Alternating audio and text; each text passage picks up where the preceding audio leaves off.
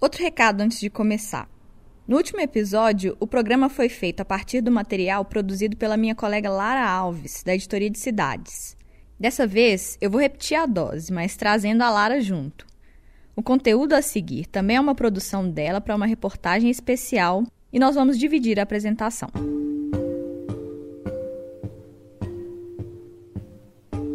Em 2018, o Supremo Tribunal Federal decidiu que os juízes deveriam conceder prisão domiciliar para todas as mulheres que estivessem grávidas ou fossem mães de crianças de até 12 anos e estivessem presas preventivamente. Apesar disso, a determinação não é respeitada por todos os juízes. E Minas Gerais é o estado brasileiro com o maior número de gestantes e lactantes presas no Brasil. Essa estatística é fruto de um levantamento feito entre os meses de fevereiro e março com as secretarias de segurança pública dos 26 estados do país. 18 departamentos prisionais responderam. As exceções foram os órgãos de justiça do Amapá, Distrito Federal, Mato Grosso do Sul, Pará, Piauí, Rio Grande do Sul, Roraima e São Paulo. Hoje, 13 mulheres grávidas estão presas em Minas. Além delas, outras nove que amamentam também estão encarceradas aqui, todas elas no Centro de Referência Gestante Privada de Liberdade, em Vespasiano. O presídio, localizado na região metropolitana de BH, é o único que recebe gestantes e lactantes presas em Minas. Aqui no estado, depois de dar à luz, a mulher pode ficar com o filho para amamentá-lo até ele completar um ano de idade. Depois, a criança é entregue para algum familiar ou é levada para um abrigo. Com a separação, a mãe é colocada num presídio comum. Eu fui muito, me senti muito humilhada lá dentro, muito triste aquele lugar. Toda vez que eu, que eu olhava para minha filha, eu me culpava sempre, porque eu errei. Mas eu, eu não queria minha filha num lugar desse. Gente, mesmo que a criança não sabe de nada, sabe? A gente vê, tipo assim, os filhos da, das outras pessoas, na televisão, tudo. As mães aqui de fora vivendo, a criança tendo tratamento diferente aqui de fora, né? Fiquei uma semana lá, sem roupa, sem nada, porque, né, a gente não tem roupa, a gente só tem uniforme. A gente fica com um pijama do hospital. E eu achei muito constrangedor, acho que a pior parte é isso também, esse negócio do parto, a gente fica lá na sala com todo mundo, recebendo visita da família, a criança recebendo visita, tirando foto, tudo aquela coisa linda, e a gente não, a gente fica lá, algemado no pé, com duas guardas do lado, e a, vai almoçar, duas guardas do lado, bebendo colo da gente todo o tempo. Elas não ajudam com nada. E é horrível. Felizmente, eles não deixam entrar ninguém da família, não avisam a família. A família só é avisada depois que a gente chega na unidade com o bebê. Essa que você ouviu é a Larissa Costa. Hoje ela tem 23 anos e é ex-interna do Centro de Referência à Gestante Privada de Liberdade. Larissa foi presa no dia 14 de fevereiro de 2019 em Arcos, que fica no centro-oeste de Minas. Ela descobriu a gravidez logo depois e por isso foi transferida para o presídio que recebe esse público, que fica em Vespasiano. A Vitória Raquel, filha da Larissa, nasceu quando a mãe ainda estava presa. Elas deixaram a cadeia em abril do ano passado. A menina hoje tem um ano e sete meses e sofre terrores noturnos. Segundo o médico, o quadro está ligado ao trauma do cárcere. Especialistas acreditam que o aprisionamento de grávidas e de mães obrigadas a largar os filhos à própria sorte gera uma repercussão negativa para a sociedade.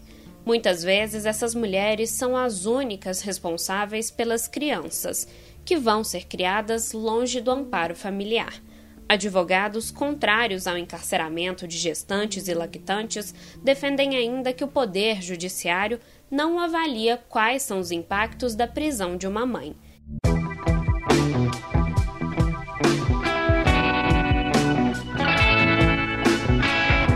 Eu sou Jéssica Almeida. Eu sou Lara Alves. E este é o Tempo Hábil, podcast do Jornal Tempo. Quinzenalmente, às quintas-feiras, o programa trata sobre assuntos relacionados a Minas Gerais. Para não perder os novos episódios, assine o Tempo Hábil no seu tocador de podcasts favorito. Nós estamos no Spotify, no Deezer, no Google Podcasts, no Apple Podcasts e em todos os demais aplicativos.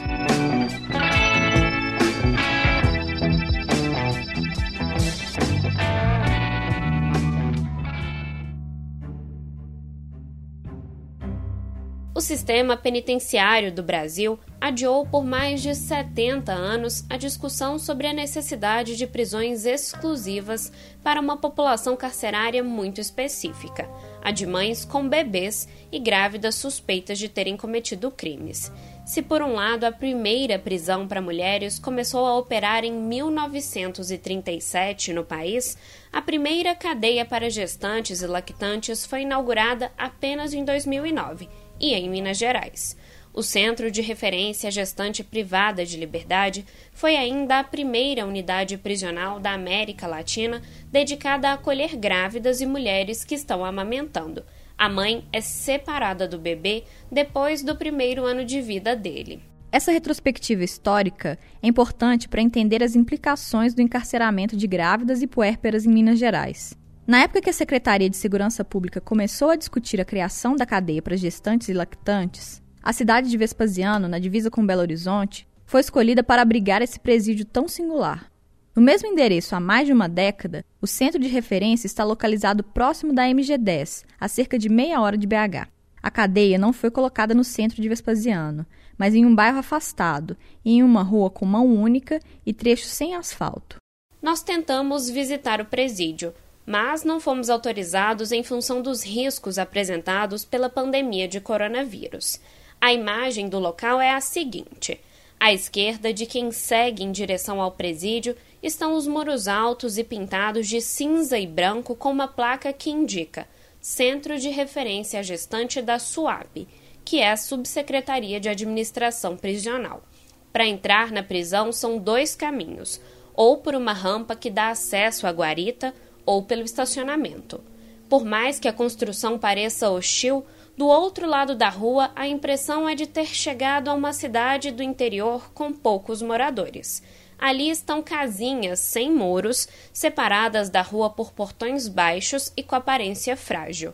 Do lado de fora, dá para ver enormes terreiros com cães, galinhas e outros animais. Doze anos depois da inauguração, o centro de referência ainda é o único presídio de Minas só para grávidas e lactantes. Nele são recebidas mulheres vindas de todos os 853 municípios mineiros. Quando eu comecei a trabalhar com mulheres em situação de encarceramento, as mulheres ficavam na Estevão Pinto, né, na penitenciária, na unidade feminina de Estevão Pinto, em Belo Horizonte. Essa é a Nana Oliveira. Ela é advogada criminalista e criou a Assessoria Popular Maria Felipa, que presta assessoria jurídica para pessoas vulneráveis. Era onde elas ficavam. Aí, quando conseguimos né, a construção do centro de referência gestante, né, o aluguel do espaço, a reforma e tal, isso foi uma conquista. Porque elas passaram para um lugar onde elas tinham uma direção de unidade voltada para elas, uma equipe de agentes penitenciários voltados para a questão específica da mulher gestante com bebê menores que um ano. Numa unidade grande, feita Estevão Pinto, né, numa unidade maior, você vai ter uma direção que vai ter que dar conta de muitos perfis, né? E aí o perfil da mulher grávida presa ou com bebê menor que um ano é um perfil que exige uma atenção maior. Então você também produz uma sobrecarga sobre a gestão dessa unidade e os trabalhadores dessa unidade se você junta. A criação de uma cadeia para grávidas e mães com bebês menores de um ano é lida por especialistas como um avanço na garantia dos direitos das mulheres privadas de liberdade. Apesar disso, por muito pouco, o presídio não foi fechado. O embrólio sobre o fim do centro de referência gestante privada de liberdade só foi resolvido agora no mês de maio. Em dezembro de 2019, a Sejusp, que é a Secretaria de Estado de Justiça e Segurança Pública, começou uma articulação para garantir que a unidade fosse fechada. Isso porque o prédio que abriga a prisão é alugado e o Estado pretendia seguir uma política de redução de gastos públicos. Assim, o objetivo era entregar o prédio e transferir todas as grávidas e mães com bebês para um pavilhão no Complexo Penitenciário Feminino Estevão Pinto, em BH. A transferência só não aconteceu porque a Vara de Execuções Penais de Belo Horizonte proibiu. Depois de uma vistoria na Estevão Pinto, a Justiça alegou que as condições do presídio eram insalubres para gestantes. Na época, o Departamento Penitenciário insistiu na transferência. A secretaria só comunicou que desistiu do projeto de fechar a prisão das gestantes há três semanas.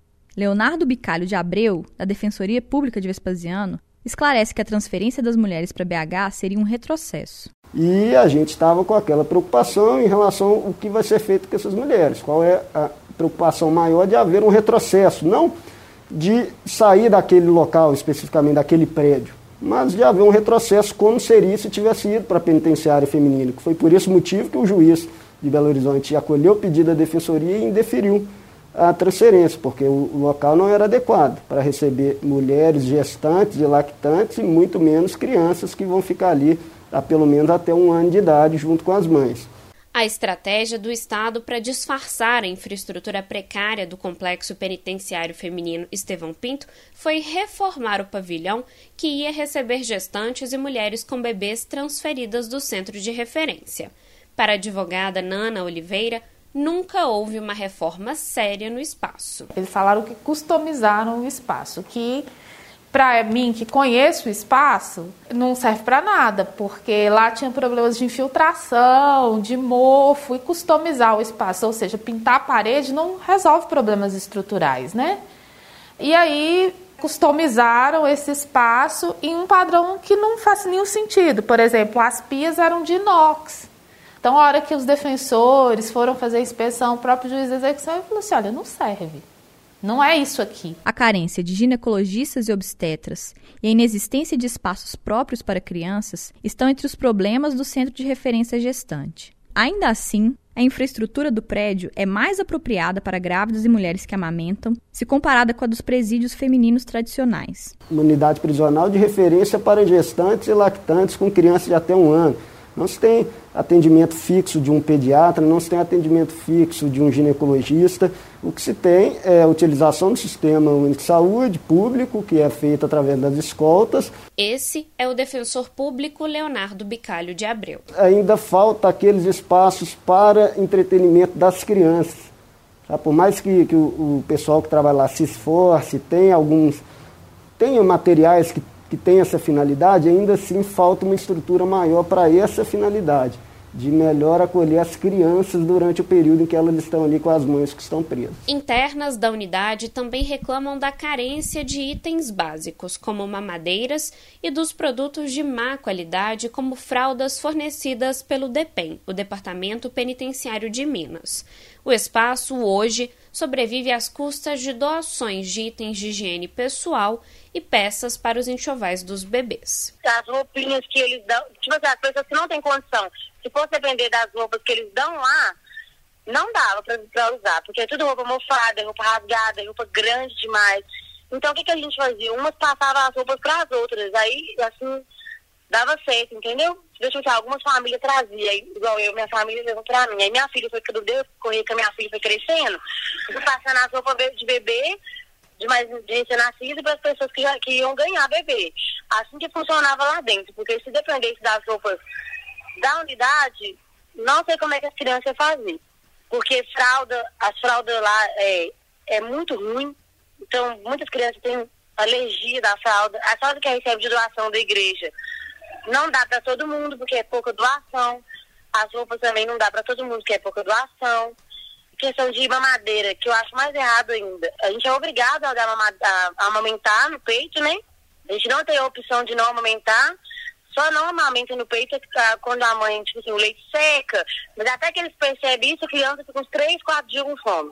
Porque com fome, assim, não fica porque lá dentro a gente sai, a gente, né, uma dava peito pro filho da outra, escondido, né, porque não, também não podia mas uma dava o da outra, aí dava certo. Essa é a Larissa Costa, ex-interna do Centro de Referência Gestante, que falou no início do episódio. Natural de Arcos, no interior de Minas, ela foi presa pouco antes do aniversário de 21 anos por uma acusação de tráfico de drogas, em 2019. Já presa, quando descobriu que estava grávida, ela foi transferida para o presídio em Vespasiano, a cerca de quatro horas de distância da cidade onde vivia com a família. Foi na prisão que ela deu à luz a Vitória Raquel. As duas saíram da cadeia em abril do ano passado. A determinação judicial em Minas é que depois de dar à luz, a mulher pode ficar com o bebê até ele completar um ano de idade para amamentá-lo. Um dia depois do aniversário, a criança é entregue para familiares ou levada para um abrigo. Depois da separação, a mãe é devolvida para um presídio comum. É a pior cena que a pessoa já pode que eu, que eu já vi na minha vida. Eu já vi de tudo nessa vida, mas a pior coisa que eu já vi foi isso. É uma separação muito. Porque até porque a gente vê a mãe, depois que, que entrega, a gente fica com a pessoa um, pouco, um tempinho ainda até arrumar as coisas, né? E ir pro isolamento. Então, a última pessoa que entregou, que eu presenciei antes de sair, foi a menina que chama Fernanda. Ela está presa no presídio de Pirapora. Foi, um, foi a pior entrega de criança que eu já vi na minha vida. O filho dela tinha um ano, né? Ela não conseguiu domiciliar. Aí o filho dela estava dormindo quando ele foi entregar para a mãe. Depois ela voltou, o peito dela. Eu acho que ela ficou uns três dias ainda. Não, três dias não. Ela ficou. Esse dia ela entregou de manhã, ela ficou o dia todo e no outro dia ainda. Até de tarde. Aí o peito dela pedrou, porque ela amamentava. E a gente viu ela no banheiro, chorando, tentando, fazendo massagem no peito para sair, para desempedrar. E ela sofrendo muito, sabe? E a gente ficava, tipo, imaginando a gente no lugar dela, né? Porque ninguém lá quer entregar o filho. Eu acho que ninguém quer separar do filho e pra cadeia. O sofrimento pela separação começa logo depois do parto, com a contagem regressiva de 12 meses para o rompimento do laço entre mãe e bebê. É, desde o início, quando a criança nasce, já se inicia um procedimento na vara da infância e juventude com o intuito de encontrar o melhor, a melhor pessoa, geralmente um parente, para é, tomar a guarda dessa criança após o final do, do, do, período que ela ficará ali e a mãe continuará cumprindo a pena numa unidade comum. E tem esse cuidado de escolher bem essa pessoa, mas não se tem é, uma preparação ideal para esse desligamento a mãe, ela tem essa ciência, mas a criança não. E de um dia para a noite, né, depois que chega o período em que a mãe vai ser transferida, a criança que passa 24 horas por dia com a mãe ali é desligada e é uma ruptura que a gente não teria condições agora de dimensionar qual é o impacto que vai ser na vida dessa criança no futuro. A avaliação é do defensor público Leonardo Bicalho de Abreu. Ele acredita que a angústia da separação entre mães e crianças poderia ser eliminada se o Poder Judiciário respeitasse a recomendação que existe no Supremo Tribunal Federal para mulheres com filhos menores de 12 anos. É, muito antes da pandemia já existia é, tanto um habeas corpus coletivo concedido pelo Supremo Tribunal Federal que é, determinava que todas as mães que estivessem presas, todas as mães de criança até 12 anos ou gestantes, que estivessem presos teriam que ter o direito à substituição da prisão pela prisão domiciliar, tivessem presos provisoriamente um processo. E isso nem sempre foi observado. A gente viu isso muito ali no centro, que recebia presos de diversas áreas do Estado. Os juízes de algumas comarcas são resistentes em conceder essa prisão domiciliar.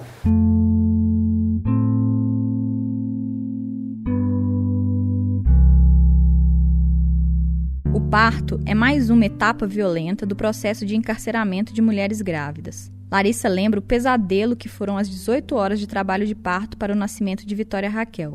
Quando chega a hora de dar à luz, as gestantes do centro de referência são levadas para o Hospital Sofia Feldman, na região norte de Belo Horizonte. Por segurança, os familiares não são informados e o nascimento do bebê é solitário. As prisões de mulheres grávidas ou que amamentam foram pauta novamente no judiciário com a pandemia de coronavírus. Cientistas identificaram a gestação e o puerpério como fatores de risco para a Covid. Na época, o ministro Luiz Fux expediu uma orientação para que as prisões provisórias de mulheres nessas condições fossem convertidas em domiciliares mas isso não aconteceu. O encarceramento de mães e as repercussões negativas para os filhos, sejam eles crianças ou adolescentes, também preocupam a advogada Nana Oliveira. Para ela, o Poder Judiciário não avalia os impactos da prisão de uma mulher quando escolhe mantê-la em cárcere provisoriamente. Uma mulher grávida, ou com bebê, ou com filhos menores que 12 anos, o encarceramento dela tem outras repercussões para além dela ou para além do eventual tipo penal que ela está sendo acusada. Então, assim, a criança, o adolescente, né, que fica separado daquela mãe, isso vai ter repercussões na vida dele, né, na vida dela. Isso o Estado desconsidera quando ele decide, né, o Judiciário desconsidera quando ele decide por manter presa. E a, o cuidado das crianças e adolescentes é responsabilidade de toda a sociedade. Então, se você separa uma mãe dos seus filhos, você tem que promover uma outra estrutura que garanta aquelas crianças e aqueles adolescentes. E o Estado não promove, né? É muito comum em prisões em flagrante a criança ficar com o vizinho, não sei quem, até que alguém da família apareça para se responsabilizar por aquela criança. Aí você vai ver aquela pessoa da família já tem quatro outros filhos, aí tem que ficar com mais dois morando numa casa em condições precárias. E muitas vezes as mulheres que são encarceradas já são quem sustenta a família. Então você tira de dentro de casa quem sustenta aquela família. O tráfico de drogas é o responsável pelas prisões da maior parte das mulheres encarceradas em Minas Gerais. De acordo com o IFOPEM, o Levantamento Nacional de Informações Penitenciárias, 43,4% da população carcerária feminina daqui de Minas foi sentenciada pelos crimes do artigo 33 do Código Penal, que é tráfico de drogas. Os outros crimes mais frequentes são roubo, furto e homicídio, nessa sequência, cada um com cerca de 13%. Em regra, tráfico, né? a maioria tráfico. Existem algumas acusações de homicídio, que aí a gente sempre tem que pensar com carinho, né? Porque a gente sabe que não é comum mulher sair matando os outros por aí. E são maioria negras. A maioria tem dois filhos ou mais. Pobres. Não, nenhuma que eu entrevistei tinha trabalho formal antes de ser presa. Vivia de trabalho informal. Então, faxina. Tinha muitas que trabalhavam na roça, mesmo em colheita, em fazenda empregos sempre informais, assim. Não tinha nenhuma que falasse, ah, eu, traba eu trabalhava de carteira assinada. Fora das grades, Larissa guarda memórias ruins do cárcere.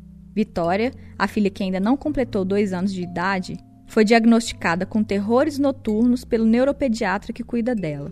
A experiência dos primeiros meses de vida na cadeia é diretamente atrelada à doença. A psicóloga falava que não, que a criança não era afetada em nada, que eles não lembram de nada. Mas a minha filha faz tratamento com o neuropediatra, ela acorda de madrugada gritando todos os dias. E, tipo assim, minha gravidez, ah, foi horrível. Porque a gente fica sozinha, a gente quer tipo, tirar foto, né, fazer várias coisas, comer várias coisas, né. Aí muitas das vezes a gente via as agentes penitenciárias comendo é, na frente da gente, tipo assim, estava com vontade. Ah, eu não acho, eu, eu não sei se é certo, se não é, mas eu não acho que o centro de referência seja um lugar apropriado, não. Eu acho que, tipo assim, eu, ou eles deixavam as grávidas, né, grávidas de tornozeleira, depois ganhasse o bebê, ficava com a família, porque eu já estava dentro de casa, né, já acostumava com a família. Agora esse negócio de, de grávida ficar preso, de bebê ficar preso, bebê nascer na cadeia, nascer num ambiente daquele, eu, não, eu acho muito esquisito, sei lá. No último mês de março, o Centro de Referência à Gestante Privada de Liberdade registrou um surto de Covid. 15 das 20 mulheres presas ali foram diagnosticadas com coronavírus. Cinco bebês menores de um ano também foram infectados. Uma edição recente do Infopem, com estatísticas coletadas em âmbito nacional no segundo semestre de 2019, indicou a existência de 501 mulheres grávidas e lactantes encarceradas em prisões no Brasil.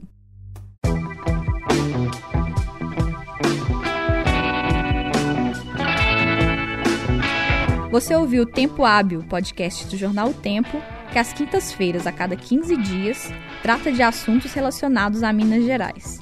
Caso ainda não nos acompanhe, Assine o podcast onde você preferir. Nós estamos no Spotify, no Deezer, no Google Podcasts, no Apple Podcasts e em todos os demais aplicativos. A produção e o roteiro desse episódio foram feitos por mim, Lara Alves. Eu sou Jéssica Almeida e fiz a edição e a mixagem do programa. Fico por aqui e o Tempo Hábil retorna na próxima quinzena. Até lá!